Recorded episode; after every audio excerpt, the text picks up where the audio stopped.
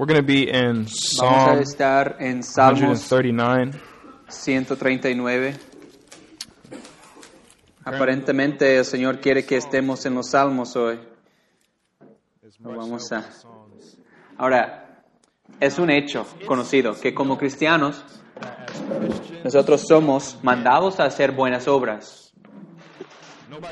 Eh, Efesios 2.10 dice que somos hechura suya, creados en Cristo Jesús para buenas obras, las cuales Dios preparó de antemano para que anduviésemos en ellas. Y de hecho, si tu vida no es marcada por buenas obras, la evidencia es que no conoces al Señor. Primera de Juan 3, 9 nos dice claramente, todo aquel que es nacido de Dios no practica el pecado, porque la simiente de Dios permanece en él, y no puede pecar, porque es nacido de Dios. En esto se manifiesta, es claro, es obvio, los hijos de Dios y los hijos del diablo. Todo aquel que no hace justicia no es de Dios, y que no ama a su hermano no es de Dios. Entonces, si tú vives una vida en tinieblas, pero dices que estás en la luz, eres mentiroso. Y Dios dice que no, no lo conoces. Pero eso es suficiente. Es hacer buenas obras como creyente suficiente. Comienza la misión y termina ahí en hacer buenas cosas. Podemos ver ejemplos en la escritura de personas que hicieron buenas cosas, pero al final no fue suficiente. Yo tengo tres en mente. Pueden este, quedarte ahí en Salmos 139 y acudir a Mateo 7 o solo escuchar como sea. Pero Mateo 7, 21 tenemos un ejemplo de personas que hicieron buenas obras. 7, 21 de Mateo dice, no todo el que me dice Señor, Señor, entrará en el reino de los cielos, sino el que hace la voluntad de mi Padre que está en los cielos. Muchos me dirán en aquel día, Señor, Señor, ¿no profetizamos en tu nombre y en tu nombre echamos fuera demonios? ¿Es una buena cosa profetizar el nombre de Cristo? ¿Al- ¿Alguien va a decir que es una cosa mala? Y echar demonios en tu nombre. ¿Alguien va a decir que no es una cosa buena echar demonios en el nombre de Cristo? Es una buena obra, ¿no? Y en tu nombre hicimos muchos milagros. Y milagros, ni siquiera sabemos de qué se trataba eso, pero eran muy, muy poderosas en el nombre de Cristo. ¿Alguien va a decir que no es algo bueno eso? No, nadie va a decir eso. Sin embargo, versículo 23 dice, y entonces les declararé, nunca os conocí, apartaos de mí, hacedores de maldad. En Mateo capítulo 6 tenemos varios ejemplos. En versículo 1 tenemos ejemplos de dar. Dice, guardaos de hacer vuestra justicia delante de los hombres para ser vistos de ellos. De otra manera no tendré recompensa de vuestro Padre que está en los cielos. Cuando pues des limosna, no hagas tocar trompeta delante de ti, como hacen los hipócritas en las sinagogas y en las calles, para ser alabados por los hombres. De cierto os digo que ya tienen su recompensa. They were giving. Que daban, ellos sí estaban dando, estaban dando, estaban diezmando también. Vemos este, en otra parte donde ellos estaban dando todas estas cosas, hasta la, la cosa hasta más precisa, estaban dando y diezmando. Versículo 5 del capítulo 6. Dice, y cuando ores, no seas como los hipócritas, porque ellos aman el orar en pie en las sinagogas y en las esquinas de las calles para ser visto por los hombres. De cierto os digo que ya tienen su recompensa. ¿Estaban orando? Sí, oraban. ¿Es una buena obra orar o una mala obra? Es algo bueno. Y ellos amaban hacerlo.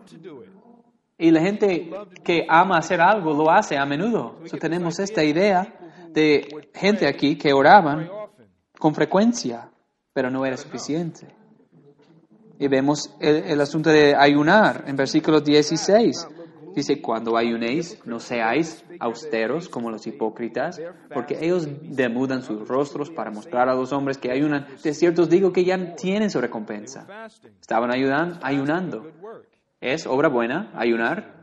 Sí, desde luego, es bueno ayunar, pero su ayuno no era suficiente. Y luego, si vas al capítulo 27 de Mateo, vemos en versículo 3, he aquí, Judas. Entonces Judas, el que le había entregado, viendo que era condenado, devolvió arrepentido. ¿Sabes lo que significa arrepentirse? Significa cambiar de opinión.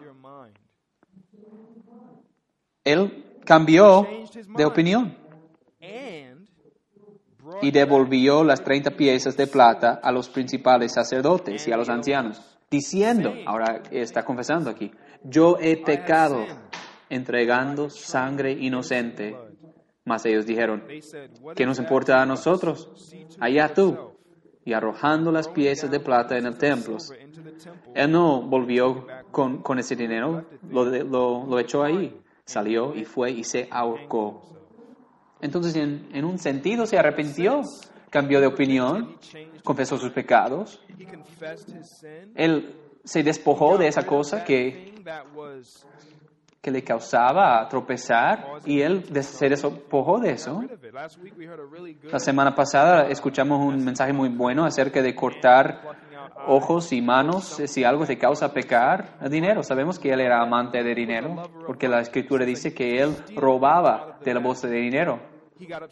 Y, y, se molestaba cuando la, el dinero se, se, daba a otro. Entonces, él, que, por ejemplo, él quería eh, dar eh, ese dinero, eh, dijo, a los pobres, pero sabemos que era un ladrón. Él, quería dinero, él era amante de dinero, pero aún así, esa misma cosa, el dinero, que era su, su, su amor, él dejó eso al final. Pero fue suficiente su arrepentimiento. No. No es una, un pensamiento bastante profundo, ¿no? Que después de orar, después de ayunar, por ejemplo, alguien puede venir a la reunión de oración y ora de, de oraciones muy profundas y hermosas, ¿no? Eso te ha pasado a ti, ¿no? Que has estado en una reunión de oración y alguien ora tan, de manera tan excelente y parece, wow, eso pues llegó directamente al trono y wow. ¿Qué es eso? Una persona que, que, que, hace esas oraciones tan poderosas y o otra persona que da tanto dinero, siempre da muchos recursos, echa tanto dinero ahí en la caja. Y este es el mismo que está pereciendo. Entonces es interesante, ¿no? Que alguien puede estar haciendo tantas cosas buenas y aún al final perecer. Y ahora vamos a eh, hacer esto personal. ¿Cómo piensas tú? ¿Cómo consideras después de todo tu arrepentimiento, todo tu ayuno, todo tu dar dinero, todo tu evangelismo, cómo sabes que no resultará igual contigo que con estas personas? Puedes decir, bien, realmente yo, yo quise hacerlo cuando lo hice. Así como en Mateo 7 vemos que cuando ellos estaban rogando al Señor, Señor, Señor, ¿no hicimos esto? ¿No eran cosas buenas? Dirás que no, no, no, no, este, no estaban sinceros cuando dijeron esto. Pero no fueron tan dedicados los fariseos, tan disciplinados en dar hasta el detalle más pequeño en sus ayunos, cuando dice que ellos este, atravesaban eh, tierra y mar para hacer una sola eh, para... Pero ¿acaso dices, pero yo me arrepentí con, eh, con lágrimas y, y, me cambié de opinión. No dio, no devolvió todo el dinero Judas y confesó sus pecados diciendo yo he pecado. ¿Qué es diferente sobre ti?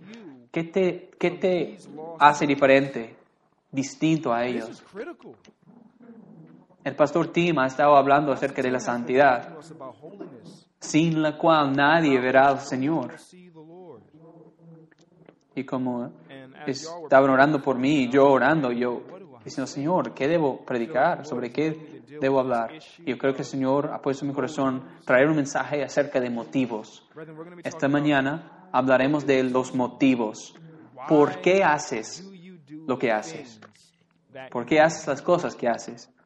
en Salmos 139 vamos a considerar versículos 23 a 24. Dice, examíname, oh Dios, y conoce mi corazón. Pruébame y conoce mis pensamientos, y ve si hay en mí camino de perversidad, y guíame en el camino eterno. Consideraremos tres cosas en estos versículos. En primer lugar, este, este, bueno, una petición para ser examinado y conocido por Dios. En la segunda, la segunda cosa es el motivo por eh, examinar, para ver si hay algo de perversidad en él. Y tercero, el deseo para estar en el camino eterno. en primer lugar, esta, la ser examinado. Entonces la Biblia a menudo usa esta palabra de examinar. Deuterónimo 4:29 dice, mas si desde allí buscares a Jehová tu Dios, lo hallarás, si lo buscares de todo tu corazón y de todo tu alma. Proverbios 2:4 dice, si la buscas, la sabiduría como a plata y la procuras como a tesoros escondidos. Proverbios 25.2 dice, es gloria de Dios encubrir un asunto, pero honra del rey es escudriñarlo. Eh, buscar algo, escudriñar algo. Esto puede ser cosas o personas. Si nosotros dejamos todo al lado en nuestra búsqueda de Dios, en su palabra, buscando a Él en la persona de Cristo, en la oración, no rindiéndonos hasta que Él nos bendiga, así como Jacob, buscando el rostro del Señor buscando sabiduría, así como tesoros escondidos, así como buscadores de, de, oro, de tesoros. Ellos hacen estos viajes tan largos en estas barcas buscando tesoro hasta que lo encuentre. Pedir a alguien que busque algo puede traerle mucha felicidad al encontrar tal objeto. Entonces el buscar puede traer felicidad y gozo y también después de encontrar la cosa. Cuando Dios busca esa oveja perdida, Él busca a la moneda perdida, Él busca a ese hijo perdido. Entonces, para ser buscado y para buscar es una cosa, y Dios es un rey de compasión que busca en amor, nos, nos busca. ¿Qué es lo que pasa a nosotros? Este, escuchamos todos estos testimonios y el miércoles escuchamos dos. Y puedes ver esto, Dios buscando a ellos.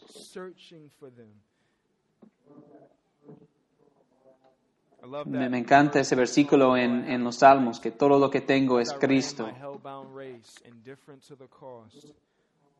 O, o como dice el canto, no el Salmo, una, una canción pues Cristo nos amó y se entregó a sí mismo por nosotros. Ahora hablemos de Cristo buscando, buscándome a mí. David no dice, búscame. Bueno, él quiere que Dios le, examine a él y que le pruebe. Entonces, siendo probado es muy diferente de ser buscado. Entonces, una idea de, un dragón eh, que, captura a, una mujer que está en su distrés y luego hay como alguien que se desempeña, se emprende un viaje para buscar a esta mujer este, y él llega y él mata al dragón para rescatar a la mujer, a la princesa o algo, una historia que hemos escuchado en la cultura. Pero en esto, hablando de Dios examinándonos es muy diferente de buscar por nosotros. Ser probado es diferente. Por ejemplo, ellos prueban, examinan los sospechosos por armas y drogas. Ellos buscan en sus carros, en sus casas, en su persona, buscando esas drogas. Y ellos al llegar a la casa, ellos van a derribar la puerta y ellos van a este, escudriñar esa casa buscando esas drogas. Cuando la policía para a alguien en, en la, en la calle y están buscando drogas o algo, están examinando. Por ejemplo, este, después del 9-11 y esos ataques de, de los terroristas, la organización TSA este, um, diseñaron esos escáneres corporales este, para poder ver todo este, y hacer un scan de la persona al pasar a, a abordar al avión. Entonces, este, tener a otra persona, otro individuo que, que te examine es una cosa. Otra, otro, otra, otro individuo pecaminoso que te prueba, que te examina. Pero de nuevo, David no está diciendo al, al profeta Samuel, examíname, o al profeta Natán, examíname. No, él está pidiendo que Dios le examine y que conozca su corazón. Su corazón, esa, esa cámara secreta del, del hombre, eso es quién eres tú. Esto es el asiento de tu mente, de tu voluntad y de tus afectos. Ese es el, ese lugar secreto. Estuve pensando en esto y me hizo recordar de cuando, cuando me, en mi crianza, en mi, en mi niñez, odiaba cuando, cuando había gente que iba a visitarnos, porque eso quería decir que teníamos que limpiar la casa. Ah, no, me, no, me, gustaba eso para nada. Un sábado era el peor. Yo quería ver las caricaturas, y, pero no, íbamos a tener visitantes y teníamos, tuvimos que limpiar la cocina de manera tan imprescindible, el salón, toda la casa, tuvimos que limpiarlo. Pero un, lugar que nuestra madre nunca nos dijo que limpiáramos era su habitación. ¿Por qué? Porque era algo privado. Eso era un lugar privado. Ese es un lugar no para los huéspedes, no para los visitantes. Ese es un lugar secreto. Así como el corazón. David no estuvo diciendo, oh Señor, examina mi labor. No dijo, examina mi vida de oración. No dijo, mira a mi eh, ayuno o a mi este, récord de dar dinero. No dice, mira, considera todas las victorias que yo he logrado. Escucha todas mis canciones y, y, mira qué tan bueno soy de tocar el arpa. No, Él dice, examina mi corazón, oh Señor. El mero centro de mi ser, de quién soy. No se puede esconder nada allí. No hay límites ahí, todo abierto, todo vulnerable. Mi alma expuesto. Y dice, ve allí y examíname, conoce mi corazón. Así como ellos que están buscando drogas, van a, eh, ellos van a destruir todo, van a destrozar todo, esta carpeta en el techo buscando esas drogas. Y David está diciendo, examíname y conoce mi corazón. Esa palabra conocer es la misma palabra que vemos en Génesis 4.1, donde dice, conoció Adán a su mujer. Y ella concebió saying, I have gotten a man with the help of the Lord. Él conoció a su esposa y ella concebió. Esa es la, la manera más íntima de conocer. Eso es lo más íntimo que hay. De venir aquí a esta cámara más secreta y conocerme de la manera más íntima. Es lo que está diciendo a Dios. Él está diciendo, yo quiero eso. Yo quiero que tú examines mi mente, que examines mi voluntad, que examines mis motivos, mis deseos. Conoce mi corazón. Y no únicamente eso, pero dice, pruébame. Y esa palabra ahí, probar, es la misma palabra que se utiliza en los proverbios,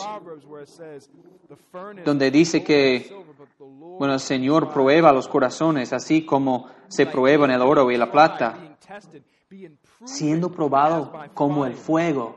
Hay algo acerca de esos metales preciosos y de ver cuán preciosos son. No se puede distinguir a menos que pasen por un proceso de ser refinado, pasar por ese proceso de purificación en el fuego. Ahora, por ejemplo, si alguien di- dijera, bueno, ahora yo tengo sed, y alguien dijera, ay, ¿sabes qué? Yo tengo la mejor cosa para ti, lo mejor que existe, y me da una bolsita de té. Y yo le digo, le miro y digo, ¿cómo me va a ayudar esto? Ellos me dicen, confía en mí, hay que ponerlo en este vaso Y ponerlo debajo del agua. Y yo le digo, pues esa es la cosa más fea que he probado en toda mi vida, no me gusta. Oh, thank you. Wow. Have not. Ellos dicen, no, espérate, espérate, tienes que ponerlo debajo del agua más caliente posible. Porque es a través de ese calor que lo bueno y todo lo, lo bueno y el sabor de ese té va a salir. Entonces uno puede decir que ese tiene el mejor sabor en toda la tierra, pero aparte de ese calor, ese agua caliente, no se va a probar, no se va a poder ver. Eso es lo mismo con nosotros. es- somos probados, somos este, comprobados por el sufrimiento por, lo cual, por el cual nosotros pasamos. David preguntó al Señor, pruébame y conoce mis pensamientos. La Biblia de las Américas dice mis inquietudes. Dice, mándame esas tormentas, mándame las batallas, pruébame, conoce mis pensamientos, no mis acciones, sino más bien mis pensamientos. ¿Acaso eres de ellos que son, eh, se sonríe por afuera, pero por, por, por dentro estás maldiciendo al Señor? Puede ser por afuera puro sexualmente, por, por dentro es otra cosa. Es, es, un, es perverso, porque tus pensamientos son escondidos.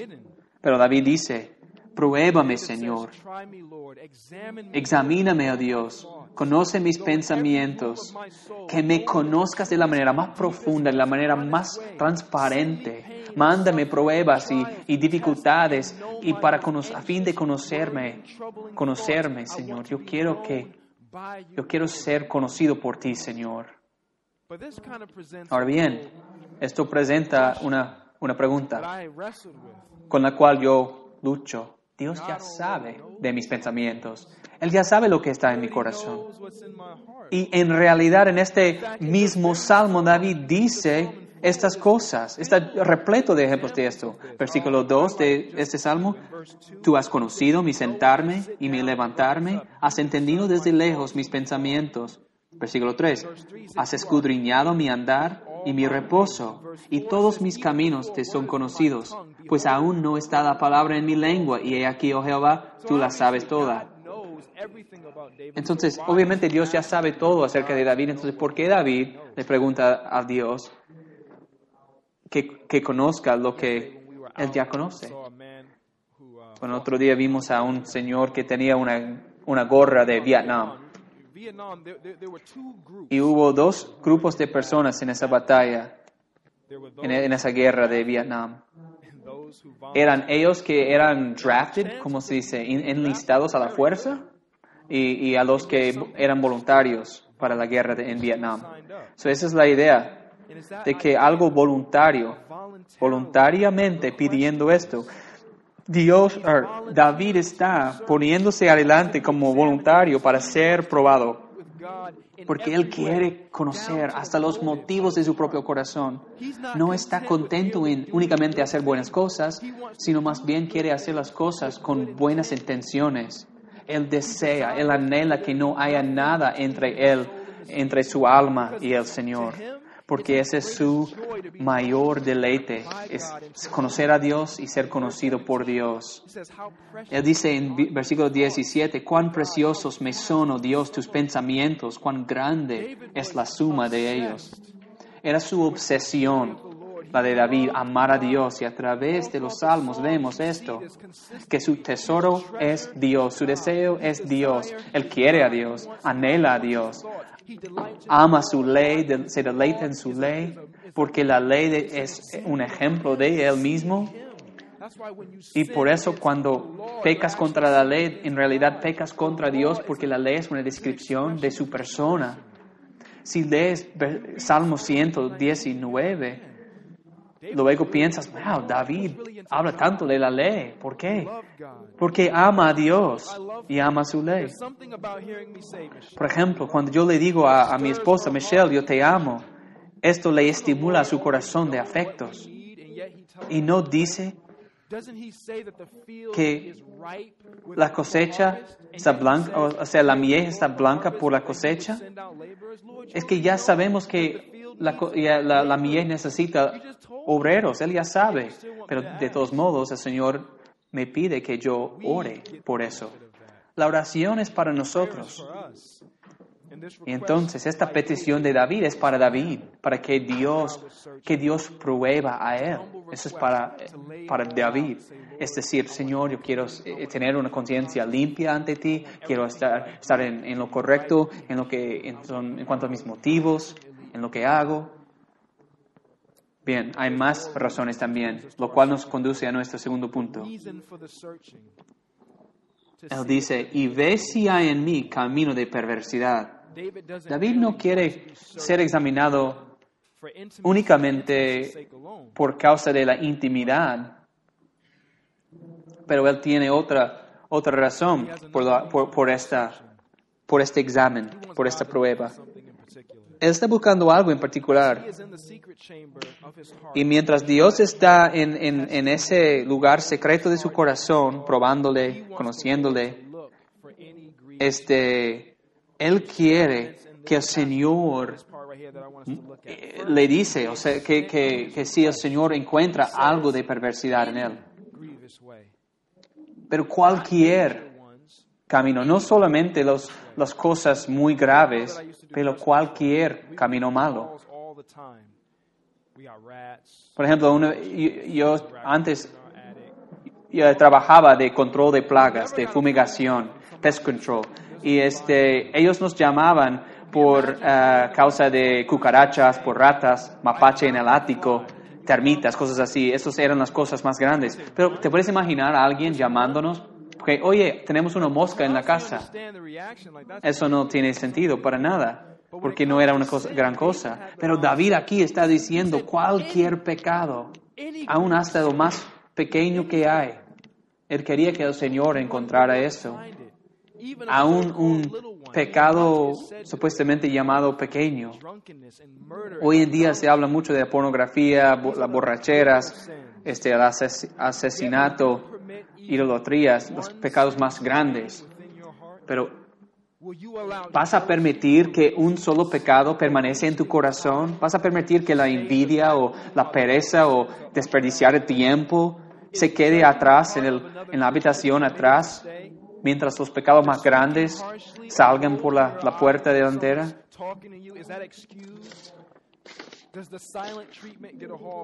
Él dice, si hay cualquier cosa, si hay en mí camino de perversidad. en segundo lugar, él dice, está hablando de la palabra en inglés, grievous. Creo que en la Biblia de las Américas esto dice, en mi, en mi camino malo. Y ve si hay en mi camino malo. That's pero bueno. It would depend. Bueno, well, ya right now my wife the kids clean it, so you probably say it looks good. But it would depend. Pues va a depender de tu propio estándar. one sea, La persona que pide que uno mire para considerar si algo es bueno o no dependerá del estándar de la persona que está buscando, que la persona que está mirando. Entonces, Dios, o David está diciendo, Señor, yo quiero que tú mires para ver si hay algún camino malo en mí. I may not see Porque yo quizás no considero algo malo, pero si esto te entri- entristece a ti, si te contrista a ti, yo quiero que esta cosa se bote, que se elimine esto. So, esto tiene mucho que ver con los motivos, mucho que ver. Piensa en Judas otra vez, devolviendo esa plata. Era su oración constantemente, Señor, examina mi corazón, pruébame, aún yo, este, devolviendo esta plata, ¿hay algo malo en this mi, that en mi motivo aquí que puedes ver, Señor? Pues sí había mucho eh, penoso acerca de su razonamiento, porque luego él se ahorcó y se suicidió. Él no fue al, al Señor diciendo, Señor, pruébame. No, no hizo eso para ver si había algo de perversidad en él, porque él no, no, no quería, no le importaba si, si Dios eh, fuera entriste- entristecido por eso. Ni siquiera oró. Y esto es como, como los fariseos también. No, estuvo ora- no estuvieron orando para que Dios examinara sus corazones para ver si había pecado en, en, en eso. Hermanos, es posible limpiarlo de fuera. Es posible ser un sepulcro blanqueado, ser huesos de hombres muertos. Limpiarlo de fuera, esa es la acción, pero lo de adentro es los motivos. Afuera es lo que haces, pero por dentro son los huesos muertos. Eso es el corazón.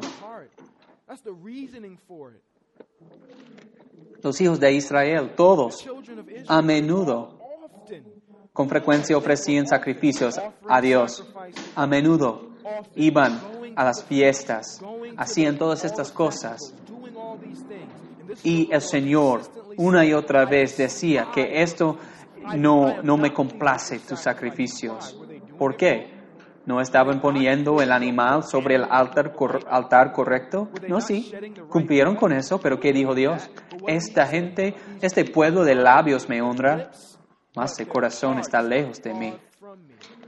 Y esto vemos constantemente, que puedes hacer todo esto bueno, pero por dentro tus motivos, tus razones, tus intenciones están errados, están equivocados. Y si es así, en todo lo que has hecho está mal, está en, en tu contra y no en tu favor. Y de nuevo, ellos no estuvieron clamando a Dios que Él les examinara, que Él les probara, que Él les conociera. ¿Ves? Señor, hay algo en lo que estoy haciendo que te moleste, algo en lo que estoy haciendo que no te es agradable a ti. Porque o Él es tu motivo o tú eres tu propio motivo. No hay una tercera opción. O tú eres la razón o Él es la razón. Detrás de todo lo que haces. Entonces, unos ejemplos aquí. Tenemos esa caja de dinero ahí atrás. Y los que desean dar dinero, bueno, yo tengo eh, dinero, yo quiero dar mi dinero para apoyar la obra del Evangelio. Pero hay que pararnos y pensar, ¿por qué estoy haciendo esto? Yo estoy pensando que al poner mi dinero en esa caja, que, que de alguna manera yo estoy como ganando favor o mérito con Dios, que voy a ser más acepto ante Dios porque yo he dado algo, porque hay mucha gente que piensa así. Pero examínate, pregúntate, ¿por qué? ¿Esto me va a hacer más como Cristo? ¿Cuál es tu motivo? A menudo yo he visto eso. Hay muchos hombres que ellos este, eh, son muy simpáticos para con las hermanas. Parecen muy, muy este, buenos chavales, muy, muy, muy buena gente. Pero es porque ellos encuentran a la hermana atractiva y ellos quieren ganar una posición para con ella y por eso actúan así. ¿Cuál es el motivo detrás de lo que haces? ¿Por qué abriste la puerta para esa hermana? ¿Por qué le diste tu silla? ¿Por qué, has- por qué compraste ropa para su- su- sus hijos? ¿Por qué? ¿Para ti mismo o para la gloria de Dios? Porque Cristo es tan bello, Él es tan hermoso y Él vale todo, merece la pena. Yo quiero dar toda mi vida para Él. Y por eso yo quiero dar mi vida por los demás. ¿Eso es tu motivo? O tú piensas que, bueno, yo quiero esto y ese es, la- ese es mm, el modo de lograrlo, el modo de alcanzarlo. Hasta el evangelismo eso sucede. ¿Lo has visto? Hay miembros, inclusive en esta iglesia, que iban a est- venían a esta iglesia a menudo y luego iban ahí al Álamo proclamando, predicando al aire libre el evangelio a pecadores a que se arrepintiesen y que creyeran. Y todo esto hacían, predicando y teniendo estudios bíblicos y todo eso. Pero ahora han vuelto al mundo, están desviados. ¿Por qué estuvieron evangelizando? ¿A- ¿Para la gloria de Dios? Obviamente no. Porque su corazón, sus deseos no eran este, alimentados, estimulados por la gloria de Dios, tenía sus propios motivos para su propia gloria. Porque si fuera diferente, hubieran se hubieran quedado, se hubieran permanecido con nosotros. En Mateo 7 dice que hacían muchas obras. Pero más importante, ¿cuál es el motivo tuyo? Por lo, detrás de, por, detrás de por qué haces lo que haces. Realmente esto es una cuestión de vida y muerte. ¿Por qué estás aquí esta mañana? ¿Por qué estás aquí en la iglesia? ¿Por qué vienes a la iglesia? ¿Estás aquí para buscar su rostro? ¿Para animar a, a los hermanos? ¿Para adorar a Dios?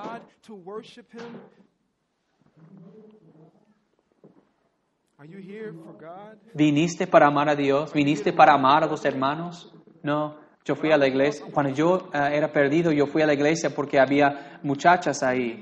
Quizás estás aquí porque hay un almuerzo gratis después y no quieres gastar tu dinero en otro lugar. Quizás estás aquí porque piensas, "Ah, ese es mi deber religioso por la para la semana. Bueno, hay que hacerlo. O quizás alguien está aquí diciendo que ah, pequé anoche y ahora me está molestando la conciencia. So, estoy aquí hoy para que me sienta mejor. ¿Por qué viniste hoy? A menudo la gente viene a la iglesia y ni siquiera prestan atención a la predicación. Solo vienen aquí, pero ni siquiera hacen caso, ni, ni cantan los cantos. Y yo me pregunto, ¿por qué viniste? ¿Por qué motivo viniste? Si tuvimos este, la oración, eh, la reunión de oración, ha habido ocasiones en la reunión de oración que había gente que durante toda esa reunión estaban eh, platicando con- entre sí, ahí atrás, ni siquiera estuvieron orando. Y yo, ¿por qué viniste? Si no para escuchar la palabra de Dios predicada, sino para animar a otros, sino para ese con- eh, convivio. eh, en tus acciones están traicionando tu corazón a veces. ¿Por qué? ¿Por algún motivo egoísta? ¿Estás esperando para que todos los demás este, te eh, elogien, que, que ellos como te, te, dicen, te, digan cosas buenas? Es, es por ti mismo, por alguna, alguna razón de tu propia justicia. Pensando si, si tú ayunas, si tú lees tu Biblia, de alguna manera eso te va a hacer te va a hacer digno ante Dios o algo. ¿Tú crees que tu conducta, tu comportamiento de alguna manera te puede hacer aceptable para con Dios? ¿Cuál es tu motivo, tu razón? A menos que dependas de la persona de Cristo, como escuchamos en ah, la primera hora, como cantamos en los himnos, en la persona de Cristo. Entonces no eres salvo si no dependes de, de Él. Hay salvación, solo hay salvación en Él y en ningún otro nombre, lo cual nos lleva a nuestro último punto, el deseo humilde de ser guiado en el camino eterno. Esto implica dos cosas también. David dice, y guíame. Ser guiado da a entender que yo no, yo, no sé el camino y no quiero ir a menos que te siga, porque si, si voy solo, voy a desviarme. y, y yo eh, leí algo de Spurgeon sobre esto y él dijo que David era un hombre viejo cuando escribió esto, un hombre de tanta experiencia de vida. Y después de ver su intimidad con el Señor, de ver su- la santidad en su vida, y aún así, en este punto de su vida, en su eh, envejecimiento, Él dice, guíame. También al decir guíame, quiere decir, yo no estoy a cargo, yo no soy independiente. Solo hay dos lugares, o eres el líder o eres el seguidor. Y Jesús dijo a menudo, si alguno quiere venir en pos de mí, niéguese a sí mismo y tome su cruz y sígame. Jesús dijo, venid en pos de mí y os haré pescadores de hombres. Jesús dijo, sígueme, deja que los muertos entierren a sus muertos. También encontramos, pasando Jesús de ahí, vio a un hombre llamado Mateo que estaba sentado al banco de los tributos públicos y le dijo, sígueme. Y se levantó y le siguió. Jesús le dijo, si quieres ser perfecto, anda, vende lo, que tienes y dalo a los pobres y tendrás tesoro en el cielo y ven y sígueme. También dijo, y el que no toma su cruz y sigue en pos de mí, no es digno de mí. Jesús constantemente decía a la gente que le siguieran. Estaba diciendo a la gente, tú no sabes, tú no conoces el camino. Él dice, yo soy el camino. Si tú le dices, sígueme, a-". cuando alguien le dice a alguien, sígueme a mí, ¿qué es eso? Estás diciendo que tú conoces, tú sabes el camino. Eso es lo que David está diciendo, está orando, guíame. Solamente los que no conocen el camino necesitan ser guiados. Jesús dice, yo soy el camino, yo soy la verdad, yo soy la vida. El que viene al Padre tiene que ver a través de mí. Ese es un hecho, solo hay dos opciones. O vas por tu propia senda, por tu propio camino, o sigues a Él que es el camino. ¿Y cuán patético será eso? ¡Qué destrucción! Cuando nosotros pensamos, cuando nosotros nos confiamos en nuestro propio entendimiento, cuando no, cuando no este, confiamos en Él en todos nuestros caminos. Ah, yo sé el camino, yo conozco el camino. No, tropezamos de muchas maneras. No, somos necesitados. Somos como hombres ciegos. We are like blind men. Hemos de ser guiados a la mano. Señor, guíame. No quiero ser dejado a mí mismo. En cuanto a motivos, lo mismo es verdad. No quiero ser dejado a mi propio razonamiento y mis propios pensamientos. Que ah, yo creo que estoy haciendo eso con un buen, una buena intención. No, necesito que Dios pruebe todos mis caminos, todos mis pensamientos. Entonces yo me acerco a Dios y digo, Señor, por favor, pruébame. Esto- tal vez yo he, he estado enredado en algo que me ha, trope- me ha hecho tropezar. No, Señor, no quiero ser engañado.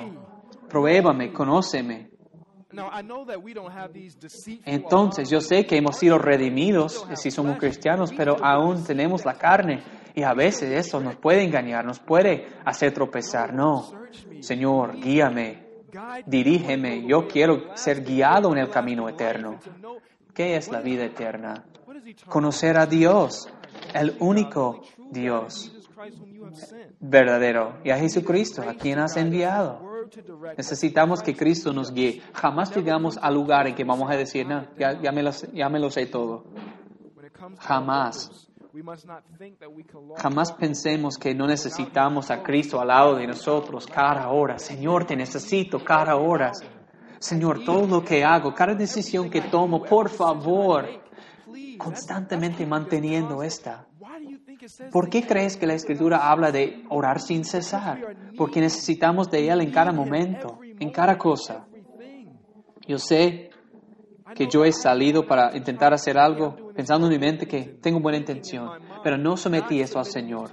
No oré al Señor diciendo, Señor, prueba mi corazón en esto. Yo creo que eso es de buena razón, de buen, de buen motivo, no. Pero al final yo descubrí que no, esto fue por un motivo egoísta, para mi propio bien. Es una posibilidad, eso.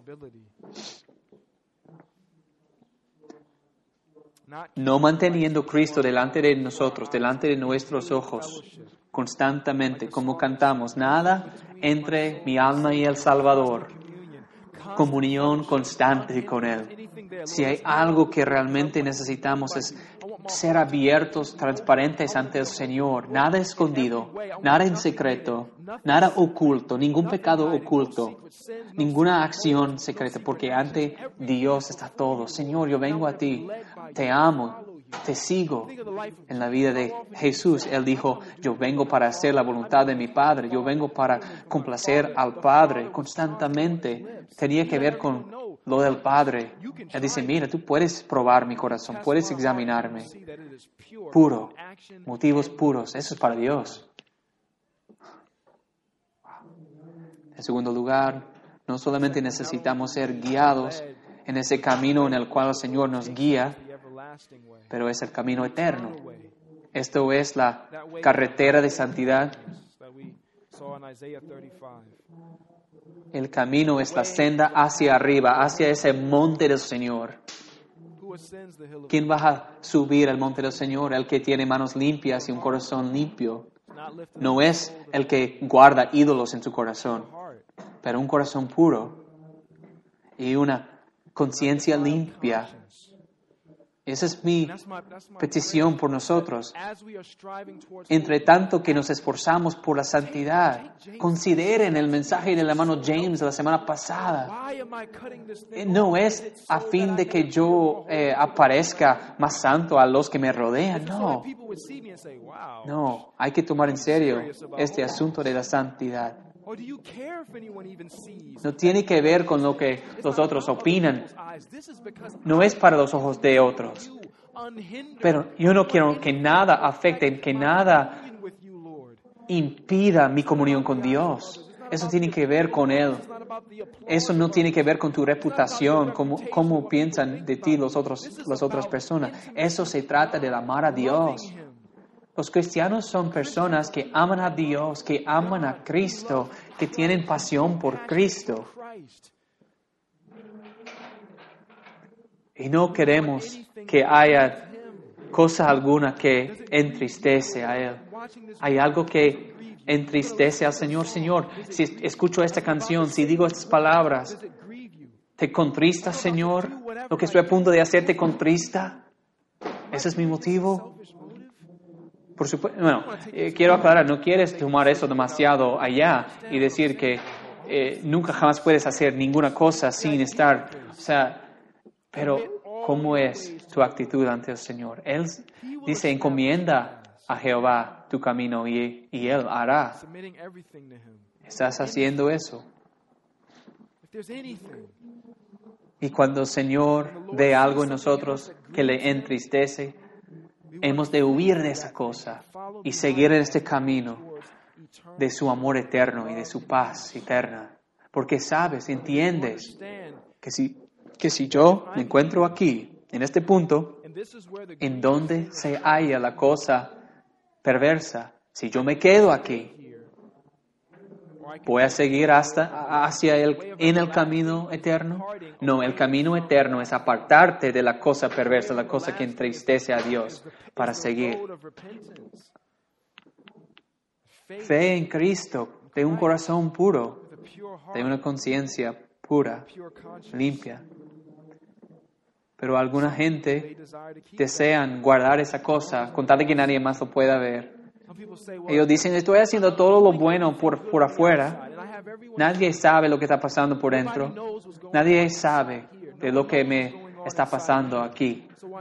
Y luego te bautizan en la iglesia y te ven como miembro y todo te va bien.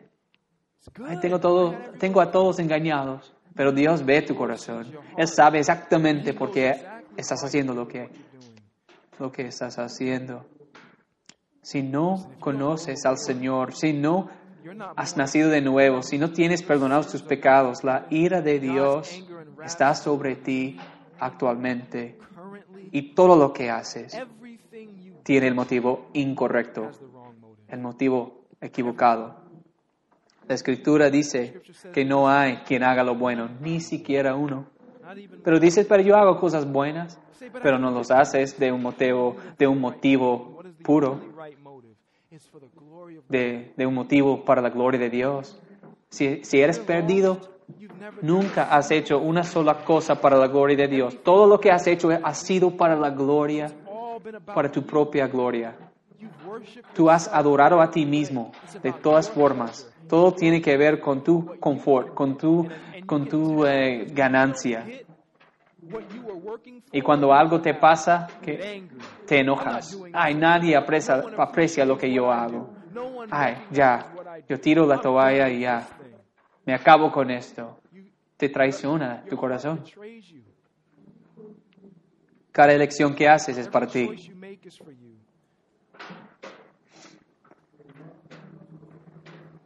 Tú amas tu propio camino y en todos tus esfuerzos para ser limpio y ser digno y ser santo te ha, te ha fracasado, te ha fallado estás en tus pecados aún y necesitas un Salvador porque no te puedes limpiar a ti mismo, no te puedes resucitar de los muertos, tú no te puedes sacar de ese hoyo profundo de tus pecados, tú no puedes parar al enemigo de la muerte que se está acercando.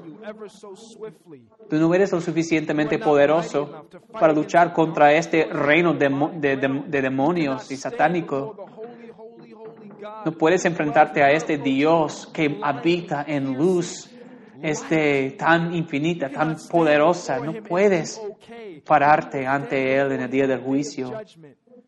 Con toda acción, todo, toda intención del corazón, todo designio de tu corazón expuesto ante este Dios en ese día. Estarás parado en ese lugar. No habrá Solo hay una sola esperanza para ti, una sola salida. Y entre tanto te sientas allí sabiendo que este Dios Todopoderoso, Él ve hasta lo más profundo de tu corazón. En esos lugares donde tú crees que nadie puede observar, Él ve esos lugares también. Él conoce toda razón de toda cosa que has hecho en todo momento de cada día de tu vida. Lo ve y Él sabe de esto. Y aún así, te llama a que vengas a su mesa, aunque Él ve todo eso y está enojado, airado contra las cosas perversas que has hecho, esos pensamientos malvados que has tenido. Aún así, Él te llama a que te apartes de ese camino perverso, de ti mismo, de pecado, de Satanás. Te llama que desistes de confiar en tus buenas obras porque Él ve tus, sus motivos. Él sabe exactamente lo que eres. Y tú también sabes. Y sabes tú que en tu alma en la realidad de, tu corazón no estás engañándole a este Dios. Y como David dice, aún antes de la palabra está en mi boca, él ya lo sabe. Tú no le puedes hacer trampa. Él sabe. Así que no, no mientas, sé honesto. La realidad es que eres culpable y condenado y Él te llama a que te arrepientas. Él te está, él te está llamando a la salvación, a su misericordia. Mira, viene un día en que ya no habrá más chance, más oportunidad de sus invitaciones, de sus llamados. Habrá oportunidad. Tú sigues este, recibiendo esa llamada, pero tú pones ignore, tú pones que ah, eh, no hacer caso, negar. Pero va, va, va a venir un día en que Él deja de llamarte Así como Esaú, él eh, buscó arrepentimiento con lágrimas, pero no pudo. Tú necesitas decir, basta ya con todo esto, hoy es el día de la salvación. No esperes, te está llamando a Cristo para guiarte en el camino eterno. Te llama a que confíes en la sangre derramada de las venas de su Hijo y confiar en Él para la salvación. Y hermanos, si has estado haciendo esto, estas cosas, cristiano, pero con motivos equivocados, arrepiéntete y pide al Señor que Él te pruebe, que Él te examine, que Él conozca tus pensamientos, Acércate a Él y pídele, Señor, si hay, hay en mi camino de perversidad, ya no quiero seguir en esto, yo quiero que tú seas el estándar. Y si encuentras algo de perversidad en mí, cualquier cosa malo, mala, Señor, que me la quites y que me guíes en el camino eterno. ¿Hasta dónde estás tú? No quiero pecar. Pruébame y conoce mis... Examíname, oh Dios, y conoce mi corazón. Pruébame y conoce mis pensamientos y ve si hay en mí camino de perversidad y guíame en el camino eterno. ¿Por qué haces las cosas que haces? Entonces yo pido al Señor que los, los hagas por la gloria de Dios. Dios. Oh Dios. No podemos esconder de ti. ¿Por qué querríamos hacer tal cosa? Eres bueno, escuchamos en esta mañana acerca de tu misericordia, abundas en amor, en paciencia, y nos llamas al arrepentimiento y a, a tu, bon, tu benignidad nos guía al arrepentimiento. Ese es el punto. Señor, por favor, no dejes que continúen endurecidos los corazones. Pero deja que nos examinemos los corazones y nuestros motivos. Pero aún más importante, que tú lo hagas, Señor, en nosotros. Que hagamos todas las cosas de un motivo puro y limpio para tu gloria, para tu honra, para tu placer. En el nombre de Jesús. Amén.